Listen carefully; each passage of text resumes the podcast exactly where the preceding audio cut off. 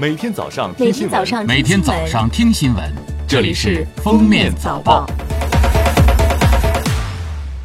各位听友，早上好！今天是二零一九年十二月八号，星期日，欢迎大家收听今天的《封面早报》。首先来听今日要闻：中共中央办公厅、国务院办公厅近日印发了《长城、大运河、长征国家文化公园建设方案》，强调要以长城、大运河、长征沿线一系列主题明确、内涵清晰、影响突出的文物和文化资源为主干。生动呈现中华文化的独特创造、价值理念和鲜明特色，促进科学保护、世代传承、合理利用，积极拓展思路、创新方法、完善机制，到二零二三年底基本完成建设任务。二零二零年个税专项附加扣除已开始确认，二零二零年需享受专项附加扣除的纳税人。需进行确认或重新采集，以免影响明年的收入。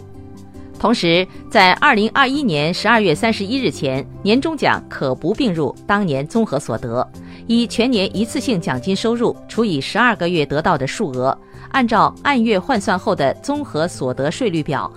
确定适用税率和速算扣除数，单独计算纳税。如年终奖十万，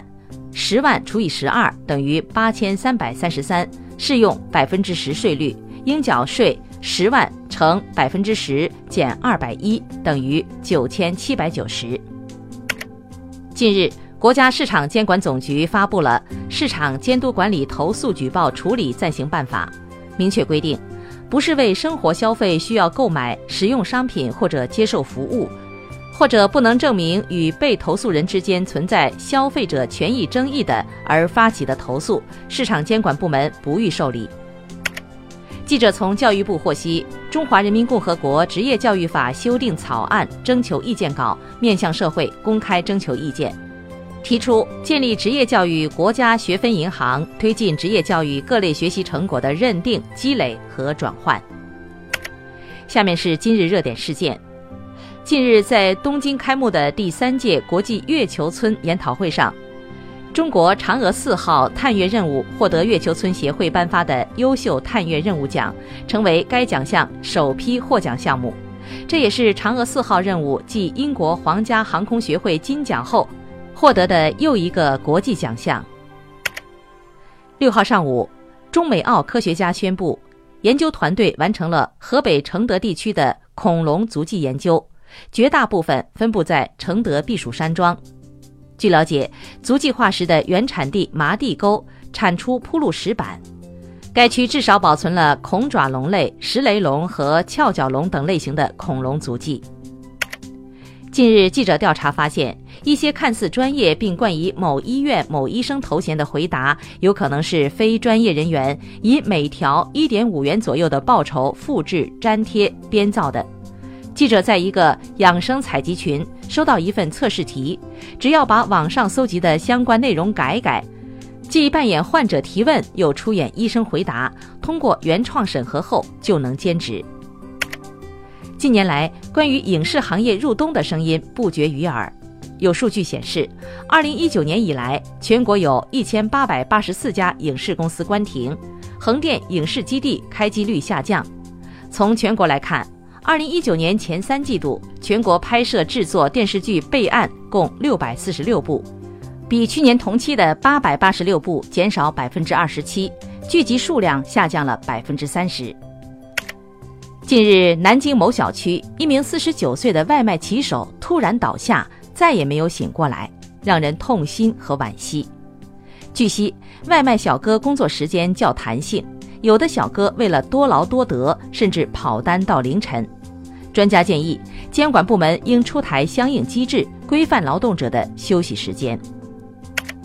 近日，某电商平台数据显示，九零后的健康焦虑更重于八零后甚至七零后。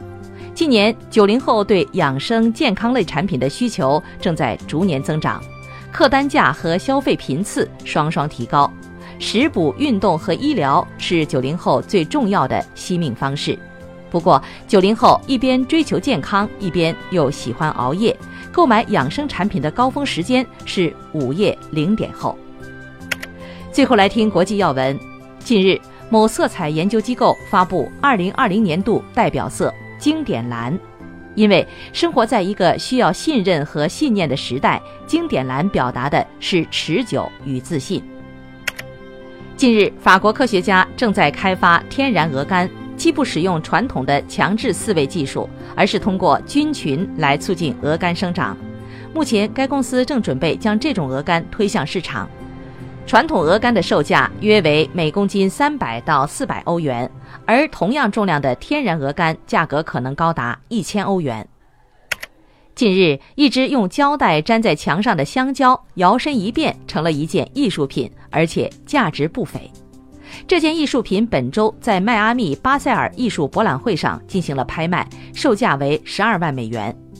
画廊的创始人说：“香蕉是全球贸易的象征，是双重的诱惑，也是幽默的经典装置。